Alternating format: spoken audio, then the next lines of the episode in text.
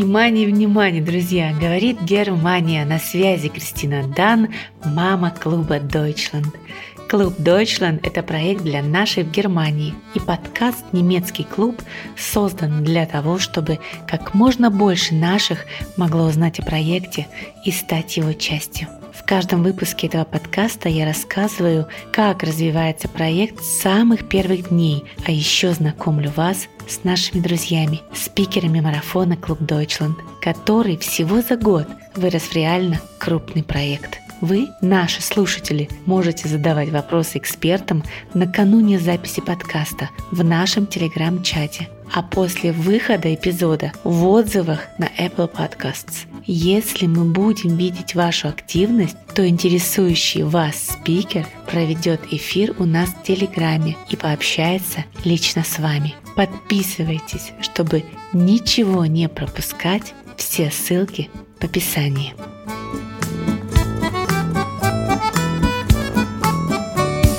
Предыдущем, восьмом выпуске я познакомила вас с Мариной Шейерман, сертифицированным финансистом, экспертом по вопросу инвестиций, страхования и кредитования в Германии. Думаю, что многим из вас эта тема будет интересна. Обязательно послушайте этот выпуск. Ну а сегодня, друзья, у нас в гостях титулованный эксперт, которая, внимание, барабанная дробь. Ни разу не приняла участие в основном проекте «Клуб Deutschland». Встречайте, доктор сельскохозяйственных наук, доцент в Университете прикладных наук по вопросам устойчивого развития и продовольственного обеспечения Германии, сотрудник администрации города Бонн Дарья Хирш. Здравствуй, Даш. Привет, Кристина. Очень приятно. Спасибо тебе за прекрасное приветствие. Я тоже очень рад тебя видеть и слышать. Я тебя вижу, слушателей нет. Даш, как же так получилось? Ты не была спикером ни в одном сезоне проекта. Что не так и почему ты здесь? Расскажи, пожалуйста. Конечно же, обязательно я расскажу, как я попала в этот проект. Но сначала, наверное, нужно рассказать предысторию. Благодаря одному твоему другому проекту, который называется «Кафе Профи», совершенно случайно я в него попала, потому что, находясь на просторах интернета, на просторах Инстаграма, и, конечно же, очень увлекательно найти людей, которые э, вещают для Германии, но для наших русскоязычных читателей и подписчиков. И у вас очень интересный был пост в «Кафе Профи», Расскажите о себе, э, в чем ваша экспертность. И с помощью как бы двух предложений я рассказала о себе, и меня пригласили в кафе профи, что, конечно, была такая очень интересная совместная работа, потому что вы предложили мне там проводить регулярные эфиры на совершенно интересные темы по покупке продуктов питания, где найти фермера, как вообще понять, как работает сельское хозяйство в Германии, как быть уверен в качестве продуктов.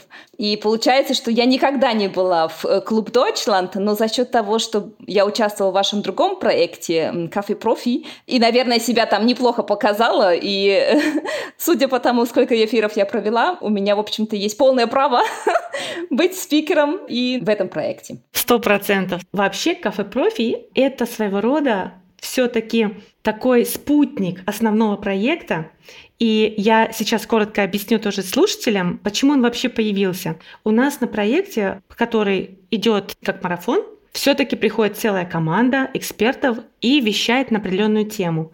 Но так как проект стал таким популярным, можно сказать, для многих уже легендарным, все хотели в него попасть, и даже, скажем так, локальная коммерция и, к сожалению, приходилось этим людям отказывать. Почему? Потому что, придя на проект Клуб Deutschland, они ну, найдут, может быть, аудиторию свою, которая к ним придет, но это будет очень маленький процент. Они просто потеряют свое время и свои финансы. Но запрос был настолько большой, что мы подумали, мы создадим дополнительно своего рода паблик. И хотели сделать его таким объединяющим проектом и поэтому назвали его кафе профи. Кто может просто прийти, и мы прям так писали, приходите к нам на чашечку кофе, помнишь?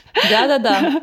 Ты выступала в Блиц-эфирах. Это были эфиры примерно по 20 минут, и другие эксперты они приходили, выступали буквально на короткое время. И плюс параллельно еще были полезные посты. Кстати, что будет с кафе профи, заинтригую вас, друзья, я расскажу чуть позже. А сейчас мы вернемся снова к Даше. Даша, я перечислила твои титулы. Расскажи, как ты до такого дошла?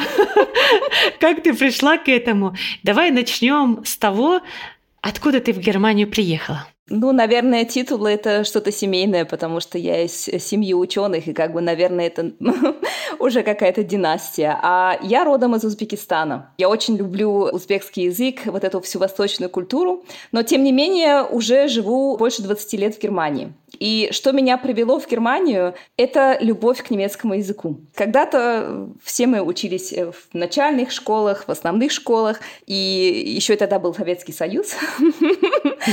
И все, наверное, помнят, что вообще у нас в школах как бы не было такой свободы выбора языка иностранного, и обычно, ну, как бы просто распределяли, что класс А будет изучать там, предположим, английский язык, класс Б будет изучать немецкий. И мне достался немецкий. И э, в то время, конечно, у него была, может быть, еще небольшая негативная коннотация, потому что все помнили как бы события Великой Отечественной войны, и немного было, может быть, предвзятое отношение к языку. И я благодарна своим родителям, которые сказали, ой, в общем-то, это же прекрасно знать иностранный язык, это не важно, какой он. Если тебе интересно, то изучай его. Раз ты попала в класс с немецким языком, почему нет? То есть получается, что я познакомилась с этим для меня чудесным языком в третьем классе. И могу сказать, что это была, наверное, очень приятная встреча с языком и очень интересные преподаватели, которые менялись часто. Но из них последняя учительница, она была этническая немка, mm-hmm. и она с огромной любовью говорила всегда про язык, и она нам преподнесла также различные аспекты, скажем так, диалекты, э, культура, что в одной стране очень разный менталитет. Восточная Германия, Западная Германия, различные специфические праздники, например, пятое время года, карнавал, да, то есть это такие вещи, которые... Ой, как здорово, классная учительница. Которую я узнала еще буквально в, э, в раннем детстве, скажем так, в свои 10 лет, и тогда уже я поняла, что я мечтаю, я мечтаю когда-нибудь побывать в Германии. Всем известно, что в 16 лет как бы мы принимали решение уже, да, закончили школу, закончили тогда 11 класс. Нужно было принять решение, а кем ты будешь. И, соответственно, в таком раннем возрасте это очень сложно понять, кем ты хочешь быть. И, как я сказала, мои оба родителя, они люди науки или люди практики, и оба инженера. И для них, конечно, было очень странно, что дочь решила заниматься, ну, у меня еще было много всяких таких интересных желаний по поводу моей профессии, типа балерина, профессиональная танцовщица. Это для них вообще было, ну, не, не, ни в коем случае, ни в коем случае. Это совершенно несерьезные профессии. И язык относился немного тоже к такой категории. Типа, ну, ты когда-нибудь приедешь, может быть, действительно в Германию, но у тебя нет профессии. И поэтому родители очень сильно повлияли на выбор моей профессии, и мой папа очень сильно сокрушался, что в свое время он не послушался своего отца и не пошел на экономический факультет. И он как инженер и, скажем так, крупный начальник крупного предприятия, он сто процентов говорил, что любой начальник должен понимать, как происходят экономические процессы в организации. Бухгалтерия, закупка продуктов и прочих вещей. И поэтому как бы он меня настроил, что экономика настолько важна. Дашенька, иди-ка ты в экономику, почему бы нет? А мама у меня почвовед, и поэтому как бы она сказала, слушай, ну мы живем в аграрной стране, наш э, Узбекистан – это очень страна, зависящая от сельского хозяйства, и также большой поставщик хлопка, третий на уровне мира. И родители вместе приняли решение, подтолкнули меня, что они заняться ли тебе экономикой сельского хозяйства. Ну, мне это показалось очень интересным, поэтому я подумала, ну хорошо, они где-то правы, наверное. Немецкий язык я могу дальше учить параллельно. А профессия, в принципе, звучит неплохо. А вы жили в это время в городе или вы жили непосредственно за городом? Нет, я жила и выросла в столице. Это город Ташкент. Genau, город Ташкент, который имеет население больше трех миллионов. Это очень большой город. И я могу сказать, что я не знаю, как это в других бывших советских республиках, но в Узбекистане, конечно, разница между городом и селом очень большая. Но в нашей семье было очень много, конечно, привязок к сельскому хозяйству за счет счет профессии моих родителей, и папино предприятие было тоже в сельской местности, поэтому как бы для меня это было достаточно нормально. То есть я городской житель, но я прекрасно ориентировалась, в общем-то, в процессах сельскохозяйственных. То есть поэтому для меня это не было чуждым. И свою кандидатскую ты, получается, защищала именно на своей родине. Нет, нет, нет. Я закончила в Ташкенте ирригационный институт. Это, ну, скажем так, уровень, наверное, университета прикладных наук, если говорить по Германии, да, так называемая Hochschule или Fachhochschule. Ирригационный, наверное, сейчас спросишь, а что это такое? Ну, ирригация – это орошение, это полив растений для того, чтобы они существовали в засушливых регионах. Если мы живем в Германии, здесь достаточно осадков и достаточно влажный климат, Хотя, ну, в условиях изменения климата мы тоже страдаем иногда от засухи, вернее, наше сельское хозяйство здесь, в Германии. А в условиях Узбекистана и Центральной Азии вопрос ирригации стоит очень остро. То есть без орошения не существует просто нормального сельского хозяйства, потому что это, в принципе, пустыни и полупустыни. И это очень достойный университет, но он не имеет статуса университета, он имеет статус института. То есть институт обычно выпускает специалистов, университет выпускает специалистов и потенциально преподавателей вуза. Вот. Я закончила ирригационный институт, и так как я, конечно же, параллельно изучала дальше немецкий язык, я ходила заниматься в Гёте-институт, то есть я, в принципе, продолжала увлекаться этим языком, но у меня еще куча разных хобби. Это сегодня, наверное, не тема нашего подкаста, но я очень увлекаюсь многими вещами и увлекаюсь так основательно. То есть немецкий язык остался, я закончила ирригационный институт по специальности экономика сельского хозяйства. И за счет немецкого языка меня заинтересовала работа в международном центре нашего же института. Параллельно я подавала на гранты в Германию. У нас в то время был президентский фонд для талантливых. И, к сожалению, там я не прошла последний тур, который был связан с свободным знанием национального языка узбекского. Ну, как бы, исходили из того, что если человек получает вот этот грант, и он представляет страну, он должен основательно владеть национальным языком, узбекским языком и как бы свободно докладывать на этом языке. У меня не совсем вышло, то есть я прошла все туры, а на последнем туре как бы не удалось мне пройти дальше, но тем самым я проявила себя неплохо на уровне института, и поэтому для меня это была какой-то такой небольшой трамплин работы в международном центре. И работая там, я уже начала заниматься научной деятельностью, у нас были проекты с американцами, и потом когда-то у нас начались проекты также с немцами, потому что в Узбекистане было и есть представительство организации Gesellschaft Gesellschaft für internationale Zusammenarbeit. Это общество по международной поддержке проектов, немецкое, германское сообщество такое. И меня уже начал тогда привлекать шеф к э, переводам или даже работе в проектах. И, в общем-то, моя работа в международном центре способствовала тому, что я получила стипендию в Германию, и я уехала как бы по стипендии. То есть, в принципе, я уехала по научным следам, но даже не задумываясь о том, что продолжу я научную карьеру. То есть, в принципе, я уехала по программе на один год в Германию. И так я попала в Германию, и тогда вот случился такой дежавю, да, что ты изучал в третьем классе, все эти прекрасные различные федеральные земли, различные диалекты, и наконец-то ты впервые столкнулся вот со всем этим.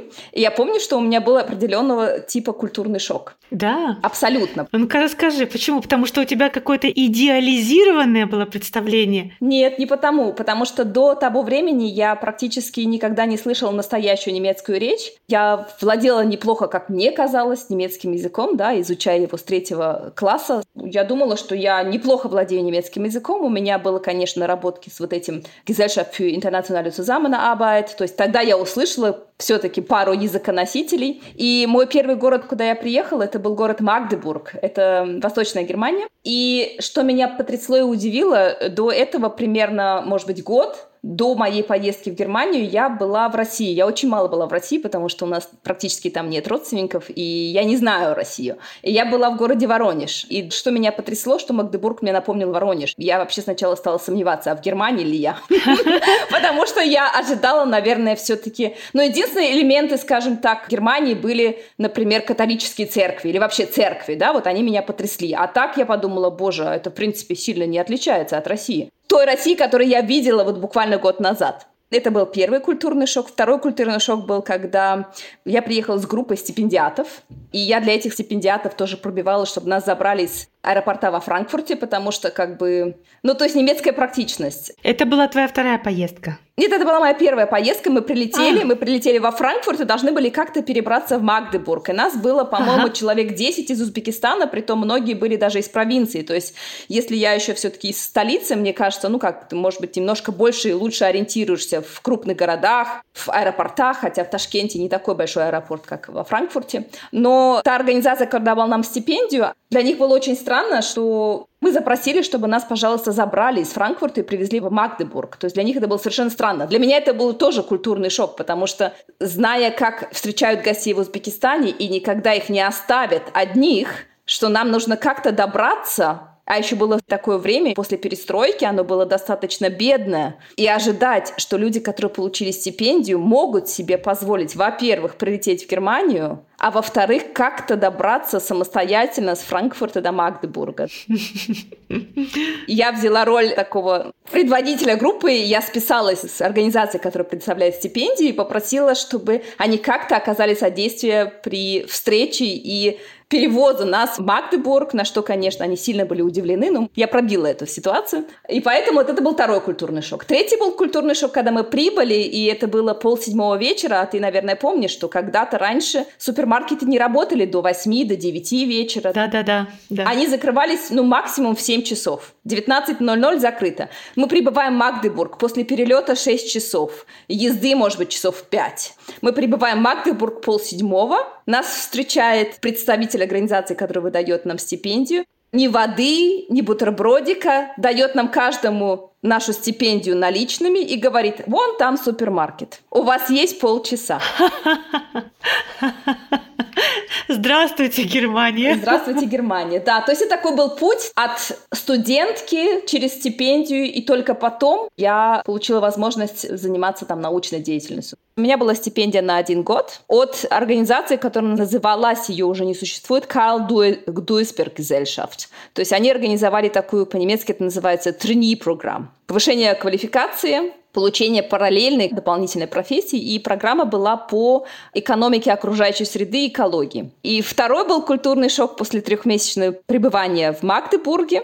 Нам говорят, так, ваша программа с точки зрения обучения закончилась, уважаемые стипендиаты, скажите нам, куда бы вы хотели быть распределены, по каким организациям. То есть второй культурный шок. Здрасте, вы нас сюда привезли, мы должны сами сказать, куда мы хотим. Совершенно не было идей, потому что мы надеялись, что нас устроят. И так как я работала вот в этом Gesellschaft für internationale Zusammenarbeit, и с ними я сотрудничала, у меня была одна визитная карточка. Именно этой организации. Я сказала, я хочу туда-туда. И они сначала стали сомневаться, потому что я так поняла, что у них финансы идут как для этого фонда, так и для ГИЦ, из одного министерства, Министерства международных отношений. И были сомнения, но они позвонили туда, этому человеку, и мне удалось попасть обратно во Франкфурт, в Эшборн, там находится центральный главный офис ГИЦ, и так потом я провела свои последующие 9 месяцев в ГИЦ в Эшборне. То есть ты там проходила практику, ты там обучалась? Да, я там проходила практику, и э,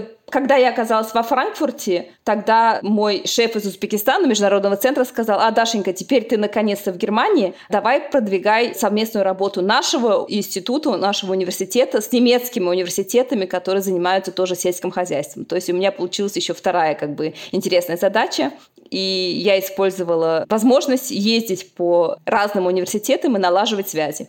И в конце концов получилось так, что в одном из университетов, это Тристов, это знаменитый сельскохозяйственный университет прикладных наук в Баварии, они заинтересовались именно тем, чтобы я у них была первая узбекская студентка. То есть у них уже были программы с Грузией, с Украиной, с Казахстаном, Кыргызстаном, но у них не было еще с Узбекистаном. Они очень заинтересовались. И получилось так, что я вернулась в Ташкент, и у меня была одна неделя неделя сделать новую визу, получить разрешение у моего ректора, доложить, как прошла моя э, стажировка и отпроситься и уехать обратно. А как на это родители твои реагировали? Как они-то все это время? Не, ну родители, я говорю, так как это все-таки наука, это знание. Мои родители были совершенно открыты ко всему, потому что моя мама, как человек науки, она очень много путешествовала всегда. Как по бывшему Советскому Союзу, так же и, скажем так, после открытия железного занавеса она была и за границей, и поэтому мой папа родом с Украины, поэтому как бы он в свое время даже переехал в Узбекистан. По распределению он попал в Узбекистан, он был геодезистом, это тоже очень интересная работа, которая, в принципе, очень нужна, когда создаются города. И вообще в Узбекистане все города, как говорю, это пустыни-полупустыни, они своего рода оазис, да, то есть это места, где искусственно создают жизнь. И поэтому весь курс моего папы, он закончил геодезическое училище тогда, сейчас это университет, и приехал в Узбекистан. Поэтому для них то, что я мечтала всегда попасть в Германию, и то, что сейчас я иду где-то по стопам, может быть, и даже их, да, в тот момент. В принципе, они всегда меня очень поддерживали. Они, конечно, были удивлены, и, может быть, где-то в глубине души они немного, может быть, и подрастроились, что дочка вроде бы уехала и опять уезжает. Но у меня была очень серьезная задача. Я приехала на одну неделю, я бегала с бумажками, но первым делом я отчиталась, конечно, своему шефу, ректору университета, объяснила ему, почему это очень значимо, чтобы я опять туда уехала. Они, конечно, были очень рады этому шансу, потому что, как бы, ну, первые узбекские студенты, плюс еще из нашего университета. И таким образом, то есть побывала я всего лишь одну неделю дома и уехала снова в Германию, в Баварию. Не было даже огромного желания или даже не было идеи оставаться на всю жизнь в Германии. Идея была получить европейское образование, использовать этот шанс, опять же, вращаться в языковой среде, которая мне очень до сих пор так и нравится, то есть я очень люблю немецкий язык. Вот, и так я попала в университет Тристорф, и там одно из первых э, необходимых условий – это пройти сначала практический семестр. Но так как я была как бы из опоздавших, обычно семестр начинается с летнего семестра, с марта по июль, а я только в июле приехала, меня укороченными сроками отправили не на сельскохозяйственную ферму, чему я очень расстроилась, а меня отправили на стажировку во время практического семестра на сахарную фабрику, но не на фабрику именно, где фасуют или производят сахар, а это было дочернее предприятие, которое занимается исследованиями почв на предмет... Э... Ох, как интересно! на предмет нематодов, но нематоды — это такие небольшие червячки, небольшие микроорганизмы, которые, в общем-то, могут очень сильно портить урожайность сахарной свеклы. Совершенно вообще что-то другое, но потому что нужно было мне получить практический какой-то опыт, а оставалось всего три месяца до начала семестра. Я немного была разочарована, потому что я очень-очень мечтала попасть на настоящую немецкую ферму, а попала все-таки на какое-то предприятие. Но, тем не менее, получила, конечно, очень важный опыт. И самый большой следующий Следующий культурный шок был – это настоящий среднефранконский диалект. Да, да, да, я, я его тоже слышала. И скажи, пожалуйста, вот ты прошла этот путь, ты пришла, ты прошла эту практику, ты поступила, начала учиться и получила немецкое образование. Ты специалист. Куда ты пошла дальше? Какой путь у тебя был дальше? Путь он был не совсем простой, потому что я не осталась в Тристерфе. В этом вся фишка.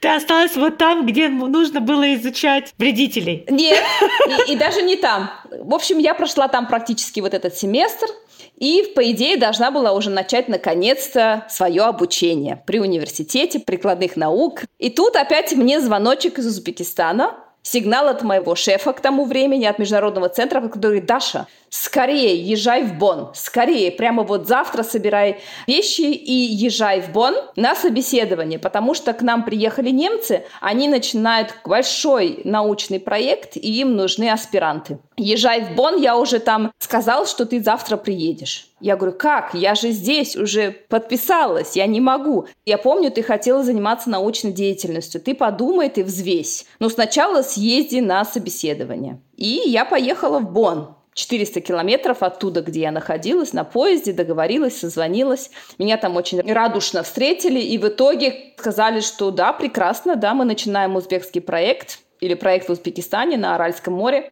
Вы можете начать здесь аспирантуру. Ну-ка, ну-ка, ну-ка, покажите ваши документы. А нет, вы можете начать аспирантуру, но только через два года. Сначала вам нужно получить магистратуру, потому что ваше образование узбекское, оно недостаточно для аспирантуры. Я говорю, а что мне делать с Трисурфом? Ну, принимайте сами решение. И в итоге, обсудив со многими людьми, я приняла решение, что я переезжаю в Бонн, не начав учебу в Тристорфе. На что, конечно, профессор сильно оскорбился, И в целом могу так сказать, забежать вперед, что сотрудничество с моим узбекским университетом было отложено лет на пять. Я, получается, не оправдала надежд, он достаточно был расстроен, потому что он приложил многие усилия, и даже в обиде он мне сказал, что я променяла прекрасную сельскую местность на фонари большого города. Но это смешно, потому что на самом деле Бонн, хоть и бывшая столица Федеральной Республики Германии, это город, который имеет население 300 тысяч. То есть э, даже если сравнить с моей родиной, это не 3 миллиона. Да, да. Да, да. То есть я получила за два года совершенно новое образование немецкое при университете. Там же в Бонне. В университете Бонн, чтобы иметь основания быть аспирантом. И потом был следующий шок, потому что оказалось, что аспирантура не на немецком, а на английском. Английского я не знала вообще. Никогда он меня не привлекал, потому что немецкий своей уникальностью меня привлекал намного больше. И мне пришлось за очень короткий срок выучить английский язык. Круто. И в итоге я писала свою докторскую работу, или она по-русски называется кандидатскую работу в Германии, в университете Бонн. И работа была написана на английском языке. Получается, что у меня есть диплом на русском языке, диплом на немецком языке и диссертация на английском языке. Круто. Да, это представить себе сложно. И ты все это время была одна. Я все это время была одна, но, как я говорила изначально, я очень многогранная, у меня очень много разных интересов, и у меня была и есть э, большая любовь к танцам, то есть я занималась в детстве балетом, а потом с 16 лет я занимаюсь бальными танцами, но сейчас я не занимаюсь активно бальными танцами, но где бы я ни была в Германии, я всегда пыталась найти, а где же мне дальше продолжить заниматься бальными танцами. То есть я нашла в Магдебурге всего лишь танцевальную школу, то есть это не тот уровень, к которому я привыкла, но тем не менее, то есть это для меня было очень важно, и это был шанс на самом деле оптимально интегрироваться в немецкое сообщество. И когда я жила даже во Франкфурте, в Эшборне, я нашла тоже там танцевальное сообщество, занималась бальными танцами. И в Бонне своего рода это была замена семьи, родственников, и я там нашла очень много друзей. И это как бы оптимальная вообще возможность интегрироваться в любое общество. Если ты приезжаешь за границу, я думаю, что это очень хорошо начать со своих хобби и интересов. Это сближает, и это дает шанс и изучить лучше и язык, и культуру, и вообще соприкоснуться, скажем так, да, с местными жителями. Потому что, учась в аспирантуре, например, это была аспирантура на английском, очень много было иностранных аспирантов, ты все равно где-то изолирован. У тебя очень интересное общение, очень интересные встречи, но они могут быть везде, да, то есть ты не чувствуешь, что ты находишься в какой-то определенной стране, да, ты общаешься на английском языке, это очень такой мир ты можешь быть и на Луне, общаться с кем-то на английском языке, да, то есть у тебя очень мало соприкосновений с местным населением. Это, наверное, судьба экспатов бывает, да, вот говорят экспаты, люди, живущие за границей, которые, в принципе, кучкуются друг с другом, и очень трудно, и вообще немцы, мне кажется, они сами по себе такие, они не ходят друг к другу в гости так часто, да, и ты никогда не узнаешь, а как же живут настоящие местные жители. Есть такой момент. в своем аккаунте ты делишься именно знаниями для повседневной жизни с пользой для конкретного человека, для его семьи. Как ты пришла к этой идее? Может быть, ты сама решила развить эту тему или к тебе приходили часто с такими запросами? Вот как раз-таки последнее, как раз-таки последнее. К теме, где и как купить оптимальные продукты, я пришла сама по себе, будучи в Германии, вот с первого визита. Я не зря рассказала про Магдебург, про вот этот культурный шок и первый визит немецкого супермаркета. Потому что всегда я, наверное, действительно идеализировала где-то, да, то есть я вот учила язык с третьего класса, мне казалось это все таким интересным, прекрасным, идеальным. Да, и когда я попала в немецкий супермаркет, это сейчас уже нет такой границы. Мы уже не замечаем, находясь в России, находясь в Узбекистане или здесь, супермаркеты очень похожи. Но тогда не было такого. И в первый момент, за полчаса первой покупки, я совершила очень много глупых и неправильных покупок. Ну, то есть мне показалось, что это я все правильно покупаю. Ну, во-первых, конечно, интересно было. Расскажу про три продукта, которые я купила, и для меня они в тот момент были вообще потом непонятны. Я купила типа салат из селедки, в сметанном соусе. Я подумала, о, наверное, вкусненько. Селедка, классно. Я купила микрокапусточку, это оказалась брюссельская капуста. Да? Я подумала, ой, как смешно, какие маленькие качанчики.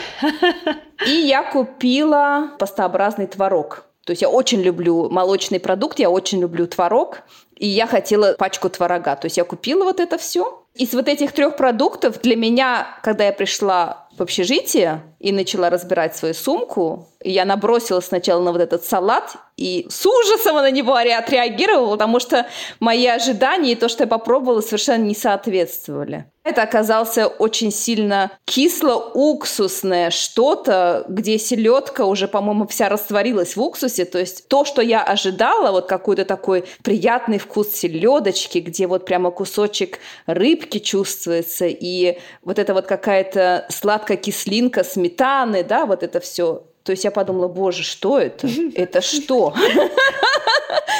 На следующий день я сидела и думала, что я буду делать с этой капустой? Тогда не было интернета. Это смешно. Это сейчас очень странно. 99-й год. Были огромные первые сотовые телефоны. Никакого интернета, так как у нас сейчас. Да? Нужно было идти в интернет-кафе или что-то такое. У меня с собой, естественно, не было ни планшета, ни компьютера. Тогда не было портативных компьютеров. Были только стационарные компьютеры. То есть я не могла нигде открыть Google и почитать, а что же делать с вот этой капустой и что это такое. На следующий день нам представили нашего Hausmeister а, то есть человека, который отвечал за вот это общежитие. Я его поймала, мужчину немецкого, наивно. Я его поймала и сказала, извините, пожалуйста, а вы знаете, как это готовить? Он долго на меня смотрел внимательно, говорит, я не очень помню, это готовит обычно моя жена. Но я думаю, это надо сварить. У него тоже был культурный шок. И в итоге я сварила и ела какую-то гадость. То есть я поняла, что, во-первых, ну это была моя первая встреча с немецкими продуктами, то есть это я сейчас, может быть, на них наговариваю, да, но приехав первый раз в Германию и пойти в супермаркет и что-то закупиться, может сложиться впечатление, что ты находишься вроде бы в цивилизованной стране, а покупаешь какую-то ерунду. Может такое сложиться впечатление. Это был первый такой движок. Написать об этом в аккаунте, но не в таком виде, а просто рассказать людям, что есть прекрасные продукты, и если даже это незнакомые продукты, помочь и рассказать, а что с ними делать, да, потому что как бы вот брусельская капуста это не редкость в немецких супермаркетах в определенное время года. Да, вот этот еще компонент. Да? Потом я поняла, что несмотря на то, что продукты доступны круглый год в Германии, да, то есть это, в принципе, для меня тоже было очень странно. Второй культурный шок третий, десятый культурный шок. В феврале месяце, когда я была в Эшпорне, меня встретила одна будущая коллега, которая раньше работала в Узбекистане, немка, прекрасно владеющая русским языком. Она меня встретила на вокзале, привезла к себе домой, ну то есть она вот знала, что такое прием гостей и прочее. И она сказала, Дашенька, я хочу тебя угостить дыней. Февраль месяц на улице, февраль. Я из Узбекистана, у нас регион дынь. Месяц дынь начинается, ну, самое раннее, с мая и заканчивается, ну, самое позже в ноябре. В феврале не бывает дынь, не может быть просто в природе, да, и она мне говорит... Настоящих дынь не бывает в феврале. Она мне разрезает эту дыню, я понимаю, что я непонятно, что ем. Это что-то смесь между огурцом и травой. Но культура не позволяет сказать, что это какой-то ужас. То есть вот это для меня был очередной культурный шок, что, боже, зачем? Зачем люди покупают в феврале дыню? Это тоже была предпосылка позже для ведения аккаунта. Я очень долго к нему шла, чтобы понять, а что я хочу вещать. Кроме того, по роду профессии, где-то с 2015 года я занимаюсь активно в научной деятельности именно городским потреблением продуктов питания. Что едят горожане, откуда вообще наши продукты, которые мы едим каждодневно, и какой смысл вообще есть дыню в феврале, и есть круглый год помидоры или огурцы, которые, в принципе, не имеют никакой ни полезности, никакой вкусности. Почему мы их едим? Потому что они предлагаются в супермаркете, да, и мы покупаем их, потому что, ну, это как бы нормально. Ну, это кажется нам нормально. То есть вот эти все вот компоненты, что мой первый опыт с немецким супермаркетом, потом вот эти вот встречи с людьми, для которых тоже в феврале дыня нормально, несмотря на то, что человек жил много лет за границей и, в принципе, знает, что в феврале это неестественно кушать дыню. Ну, раз она продается в супермаркете, значит, в принципе, она доступна. И плюс научная деятельность вот э, в этой области, они подтолкнули меня к тому. Ну и, конечно, параллельно очень э, много из моего окружения меня частенько спрашивали. Типа, Даша, а подскажи нам, слушай, расскажи, а вот, а вот рецепт, а вот скажи, а вот как ты вот это делаешь? Скажи, скажи, а как вот правильно вырастить помидоры? То есть когда-то я вот для себя открыла вот помидоры, я очень люблю помидоры выращивать, и я сама выращиваю от семени до семени, как говорится, да, то есть, в принципе, мне не нужно даже нигде покупать семена. Как правильно выбрать семена? Как вырастить из семечки растений и потом получить снова семя? Даш, приходи к нам на проект, когда мы наш аккаунт закроем на замочек с 1 июля. Когда вот этот вот эпизод выйдет, аккаунт уже будет закрыт. Поэтому, ребят, кто нас сейчас слушает, приходите. Я думаю, что Даша отказать не сможет. И в аккаунте вот уже на момент, когда вы слушаете эпизод, будут уже интересные посты от Даши с рекомендациями. Специальную рубрику выделю для тебя. Спасибо. Да, то есть вот это именно были предпосылки для создания аккаунта. Конечно, я до сих пор все равно раздумываю и с удовольствием раздаю, конечно, свои знания и все до сих пор нащупываю. А что же люди хотят знать? Потому что вот эти знания, которые я сейчас имею, они, конечно, собраны по крупинкам. И, в принципе, это как бы шаги человека, который эмигрировал в Германию который до этого тоже, наверное, жил. Вот я жила в своем Узбекистане и ела дыни, скажем так, с мая по декабрь. Для меня это было нормально. Для меня было нормально, что мы в августе делаем зимние закрутки для того, чтобы пережить зиму без свежих помидоров, без свежих баклажанов, без свежих огурцов. И сейчас я понимаю, что даже в Германии среди определенных кругов населения, я не могу сказать за всех, есть такая тоже тенденция, да, что люди возвращаются к этому, они задумываются, а вообще, когда у нас сезон каких-то продуктов? А что нам делать с большим количеством капусты? Например, в Германии, вот если посмотреть по сезонности, сейчас вот месяц май, у нас до сих пор еще нет большого выбора настоящих сезонных продуктов, да, это в основном все равно какие-то корнеплодные еще с зимы, то, что зимние подвальные всякие, их обычно хранят в подвале, капусты там, не знаю, морковки, свежая есть картошка, свежая редиска, скоро скоро клубника. Ну, то есть, конечно, еще есть достаточно ограниченное количество продуктов. Но люди хотят знать, и не только наши русскоязычные, поэтому я оставила оба аккаунта. Я заметила, что мои студенты с большим интересом читают, например, рецепты или следуют моим советам. А на русскоязычном аккаунте мне просто, мне кажется, проще донести для, для людей, которые, например, только собираются в Германии или которые не совсем еще владеют немецким языком.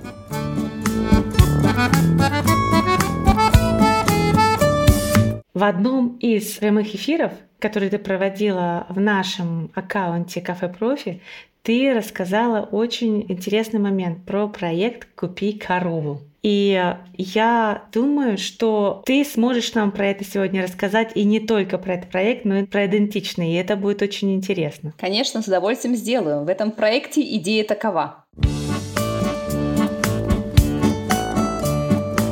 Ребят, Дарья нам обязательно расскажет про идею проекта «Купи корову» в Германии, а сейчас я хочу ненадолго прервать нашу беседу, чтобы напомнить вам, что мне очень важно получать от вас обратную связь. Ставьте подкасту лайк на Яндекс Музыке и подписывайтесь на нас там или в Apple Podcasts, чтобы вам приходили напоминания о наших новых выпусках. А еще обязательно оставляйте отзывы на Apple Podcast и ставьте нам там 5 звездочек. Вы себе просто представить не можете, как все это поднимет нам настроение. И еще даст новый заряд энергии – так что без вашей поддержки двигаться нам будет в разы сложнее. И еще очень интересно узнать, где и как вы слушаете мой подкаст. Поэтому обязательно покажите и расскажите об этом у себя в сторис. И не забудьте отметить меня и клуб Deutschland, чтобы мы смогли вас также репостнуть. Вам не сложно, а нам приятно. Ну а теперь возвращаемся к нашей с Дарьей беседе. Даша, расскажи, пожалуйста, нам про проект «Купи корову». Что же это такое? Расскажу очень вкратце, потому что это такая интересная концепция, которая, оказывается, набирает опять обороты. Дело в том, что в гастрономии, скажем так, в ресторанах и во многих кафешках, а также в столовых пришли к выводу, что очень часто используются только определенные любимые, скажем так, части животных. Ну и, наверное, мы все тоже предпочитаем, скажем так, куриную грудку, да, и не хотим кушать никакие другие части курицы. По каким-то причинам, потому что мы думаем, что, может быть, это мясо более диетическое, нам не хочется, может быть, заморачиваться, кто-то не любит субпродукты. В концепции «купи корову» фермер забивает свою корову тогда, когда корова полностью распродана. Это значит, что это своего рода аукцион. Предлагается корова, которую люди мечтают получить мясо этой коровы. И фермер говорит, что у нас корова обычно весит килограмм 600, например, да, живого веса. Используемые части это, скажем так, килограмм 400. 200 килограмм – это кости, внутренности, то, что мы, в принципе, люди не употребляем в пищу. Из этих 400 килограмм всего лишь 120 – это реальные вот эти стейки, отбивные, то, что мы больше всего любим. А все остальное, в принципе, тоже съедобное, но оно требует или больше обработки, большего времени, фантазии, что касается рецептов, ну или просто это какие-то устаревшие рецепты, которые, может быть, делали наши бабушки, дедушки, может быть, папы, мамы, и нам казалось, ну это от какой-то, может быть, бедности, от нужды, или потому что это люди, прошедшие войну, скажем скажем так, да? Так вот, это вопрос разумного и бережного отношения к ресурсу, к нашей корове, которая, в общем-то, выросла на кормах с поля, использовала очень много ресурсов в плане и электричества и прочего, прочего, прочего. И то есть нужно отдать дань тому животному, которое выросло для нас которые мы хотим употребить в пищу. И поэтому концепция «купи корову» — это значит оптимальное использование вот этого ресурса. И фермер, как я говорю, сбивает корову тогда, когда полностью вся корова, то есть вот эти 400 килограммов мяса, а не 150, проданы. То есть людям предлагается как прекрасные, вкусные, деликатесные части этой туши, но и также субпродукты сердца, печень, почки, ну и часть перерабатывается в колбасные изделия. Но эти концепции, они приобретают все больше и больше популярности по всему миру, потому что наша цель как можно больше сократить отходы, пищевые отходы, потому что это очень глобальная проблема. Можешь вкратце объяснить, как это технически происходит? Как люди вообще могут попасть на вот такой аукцион? Где взять им такую информацию? Но это тоже очень интересно. Мы говорили только до этого, буквально пару минут назад, про то, как можно попасться, скажем так, или как себя обезопасить от какого-то отпускание пыли в глаза, да, какие-то маркировки, которые мы не принимаем сомнения, на самом деле стоит об этом сомневаться. Конечно, концепции «Купи коровы» есть очень коммерциализированные, раскрученные, да, есть просто веб-сайты, на которые можно обратить внимание. Это не значит, что они плохие, но просто это значит, что они не совсем региональные, и, соответственно, там, конечно, может быть во главе угла, ну, какая-то экономическая часть. То есть это сотрудничество с фермерами, но, естественно, те, кто создал эту платформу, они заинтересованы заинтересованы тоже также в своей финансовой выгоде.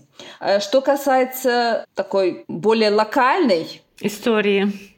Да, концепции, которые на уровне, скажем так, своего города или своей местности. Это зачастую или действительно объявления в фермерских лавках, на которые стоит обратить внимание. Я буквально на днях видела одну инфлюенсера, которая именно посетила фермерскую лавку и обратила внимание, что там работает фермер по концепции «купи свинью». В Германии свинина очень тоже распространена.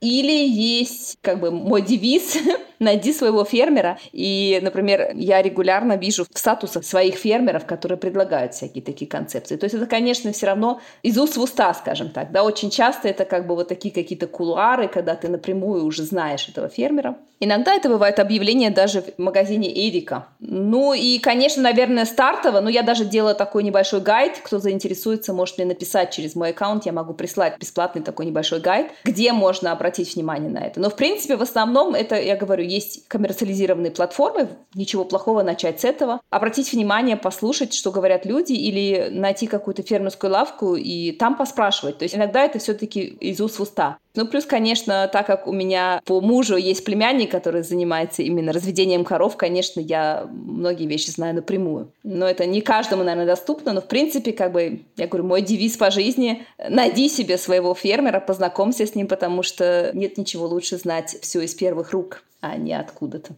то, что ты говорила, все-таки было про площадки, потому что там озвучивался пример, когда предлагали животное до того, как его забивали, то есть оно пасется на травке, оно счастливое, оно для этого выращено. И люди могут находиться в любой части Германии, по сути. И когда буквально вот э, коровушка да, по частям распродана, вот тогда ее приходят забивать, и только тогда, не знаю, мяско замораживают, да, наверное, и разводят, или можно приехать и забрать прямо на месте. Да, это, конечно, платформа, но, в принципе, принцип даже на уровне локальный тот же самый. То, что я читаю в статусе своего фермера, который говорит, внимание, внимание, уважаемые потребители, есть опять по 10 килограмм мяса вы можете приобрести. Это значит, что это как бы есть и вот это вот своего рода до распродажи. Ты как бы встаешь в очередь и сообщаешь фермеру, что да, я заинтересован купить вот эти 10 килограмм. То есть, в принципе, фермеру нужна какая-то гарантия. Понятно, что на платформе это намного проще, и, конечно, на платформе там идет сотрудничество с большим количеством фермеров или с группой фермеров. То есть там как бы есть гарантированные поставки, скажем так. Что касается распродажи на местах, это вопрос времени. Нужно ловить, нужно ждать. Потом есть еще такие концепции «купи барана». И, как известно, бараны – это существо, которое оказывает природоохранное действие на пастбище, потому что своими копытцами они уплотняют почву, и это способствует тому, что как бы не происходит эрозии так называемой, да, ветровой эрозии, когда изнашивается почва, потому что любая голая почва без растительности, она истощается. Плюс их экскрементами, конечно, удобряется почва и получается прекрасного э, качества. И, ну, естественно, что эти овцы и бараны когда-то тоже забиваются, и есть такие распродажи, эти организации называются очень часто, например, биоштацион, это, то есть это те, которые ухаживают за природоохранными площадями, и они тоже один раз в год, один раз в полугодие, я не знаю, как часто бывает вот эта вот акция, они предлагают это населению, то есть это, в принципе, тоже какие-то рассылки. Подписываешься на рассылки и узнаешь об этом. Ну, платформа, наверное, это самый такой простой вариант. Стопроцентно, что если ты хочешь получить особенно мясо какого-то определенного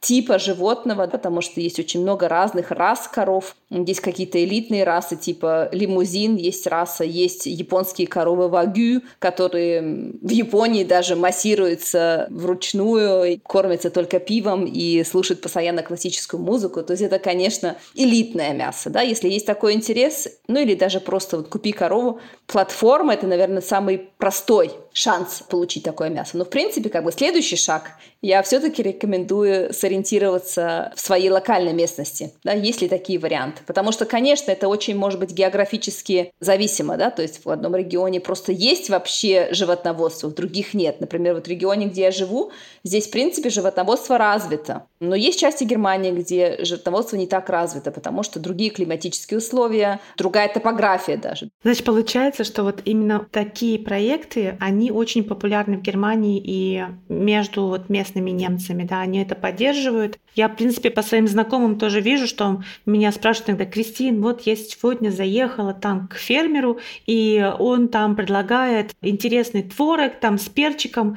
Если ты хочешь, я могу взять тебе, принести на работу, и ты попробуешь. Нам понравилось. И я иногда говорю, да, давай, возьми, пожалуйста, вот. Ну, они бывают разные. Я бы сказала, что, может быть, мы уже в какой-то степени отвыкли от этих вкусов. Когда мы приехали в Германию, нам казалось, что все не такое вкусное, вкусно. Ну и на самом деле даже вот местные знакомые говорят, что помидоры трава. Вот в Греции помидоры. Вот это да. Ну это сортность и погода, конечно. Да, поэтому, в принципе, наверное, помидоры это эм, моя абсолютная мечта в огороде каждое лето иметь собственные помидоры. Во-первых, это, конечно, разнообразие сортов, а во-вторых, это вкус. В прошлом году, например, у меня был не очень удачный урожай, потому что сначала было очень засушливо, а потом были бесконечные дожди, и в итоге почти все помидоры, по-моему, во всей Германии, они заболели таким грибковым паразитом, и, в принципе, плоды, которые сформировались, они сгнили на корнях, на стебле прямо. Поэтому... Печально. Ну, это не гарантированно, конечно, но это и есть опыт садоводством, сельским хозяйством. Я хочу об этом вещать, мне хочется это нести в массы, мне хочется рассказать и поделиться поделиться опытом. Вот смотри, я смогу дать тебе такую возможность, если тебе будет интересно прийти на новый проект от Клуб Deutschland, который мы начинаем сейчас поднимать. Собралась большая команда с разных земель по всей Германии, очень активных девушек. Я провела собеседование. Это просто что-то с чем-то. Проект называется «16 земель». И вот тот аккаунт, где ты вещала, который сейчас кафе профи, мне очень жалко его убирать, но он будет называться по-другому. И этот аккаунт мы подарим Земле НРВ. Но тот багаж, который там собран, мы перенесем в аккаунт Клуб Deutschland, потому что там очень интересный материал. Особенно вот то, что ты там давала, мы обязательно туда перенесем. Так вот, в этот проект 16 земель это будет очень интересная вещь, но она будет на немецком языке. Не проблема. Даже с удовольствием. Класс. Поэтому Ребят, все, кто нас слушает, кто живет в Германии или знает немецкий язык, и вам будет это интересно, приходите.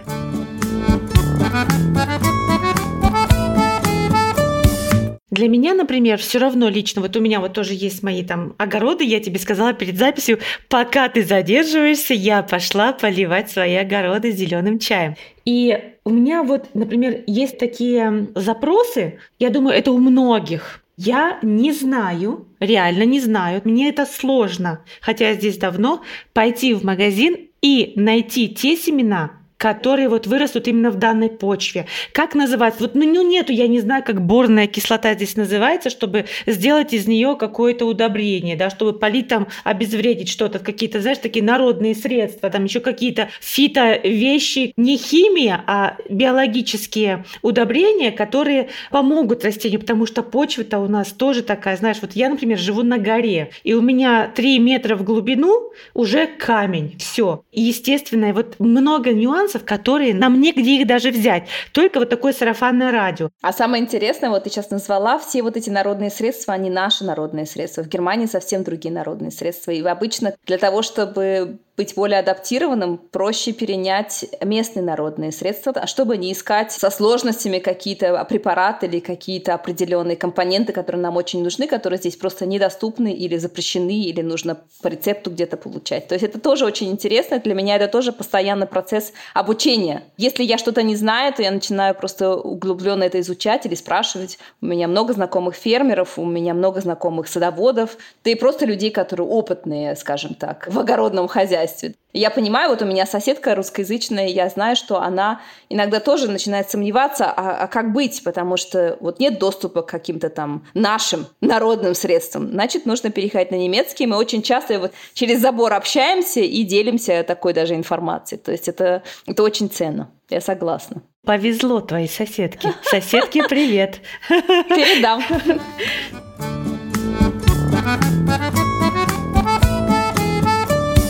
Итак, Даша, у меня есть вопросы на засыпку для тебя. Какие способы существуют, чтобы избежать обмана в магазинах при покупке фермерских товаров?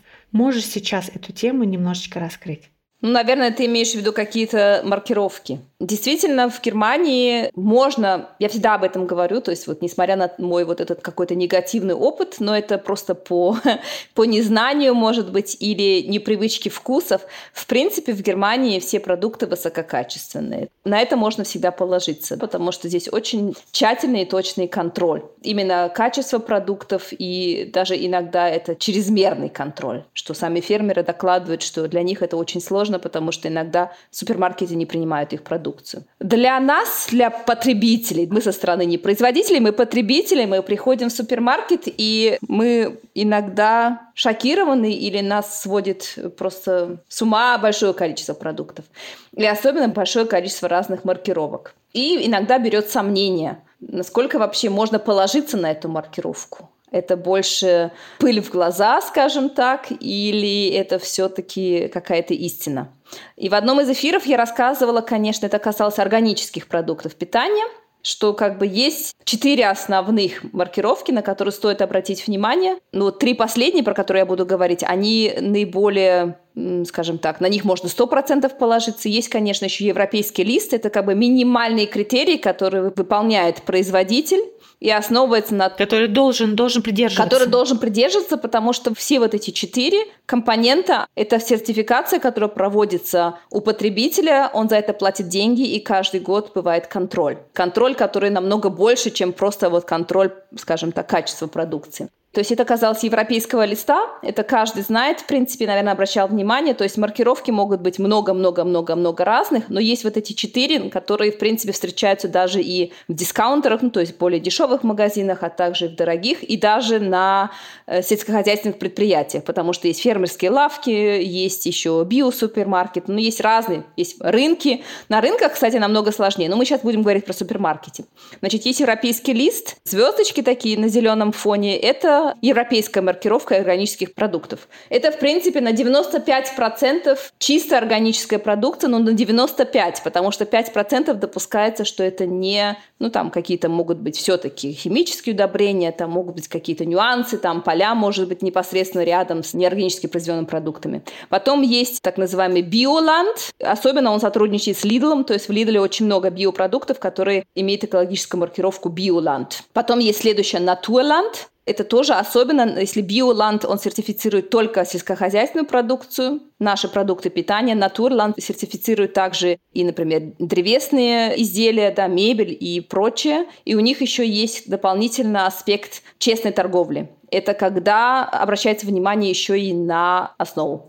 Ну и последний Диметр. Диметр это все знают, наверное, это очень высокая маркировка, которую бывает зачастую даже чуть дороже, чем основные продукты.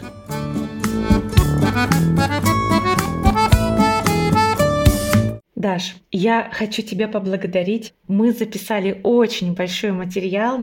Ну, а на остальные вопросы Даша обязательно ответит еще в прямом эфире в нашем телеграм-канале или в Инстаграм. Следите за анонсами в Телеграм, Инстаграм. Все ссылки будут в описании. Также на аккаунты Дарьи и на русском языке, который, и который на немецком языке. Ну, а если вам будет лень разворачивать описание, вы просто можете вбить в поиск club.deutschland и присоединиться к нашему безопасному пространству для теплого общения. Там много обучалок, записей, эфиров с экспертами из Германии и другого полезного контента. В следующем эпизоде мы с вами познакомимся с интересной гостьей, которая имеет много сертификатов в сфере немецкого, английского языков, и это Евгения Шредер. Обязательно подписывайтесь на наш подкаст, слушайте его, ставьте нам яркие звезды, чтобы наш подкаст могло услышать и увидеть больше людей. Даша, еще раз большое тебе спасибо. Желаю тебе и твоим аккаунтам дальнейшего процветания и развития. Обязательно приходи в наши следующие сезоны. Кристина, я тоже хочу тебя поблагодарить за этот э, прекрасный шанс, за прекрасную беседу. Спасибо большое за приглашение на подкаст. И желаю, конечно же, успехов во всех начинаниях, во всех твоих интересных проектах. Я знаю, как ты ими всеми горишь и с каким удовольствием ты их делаешь. И буду всегда рада быть и гостью или частью этого сообщества. Ребят, это был подкаст «Немецкий клуб», ваша ведущая Кристина Дан и наша прекрасная сегодняшняя гостья Дарья Хирш. Всем пока, встретимся в клубе и в следующих эпизодах подкаста.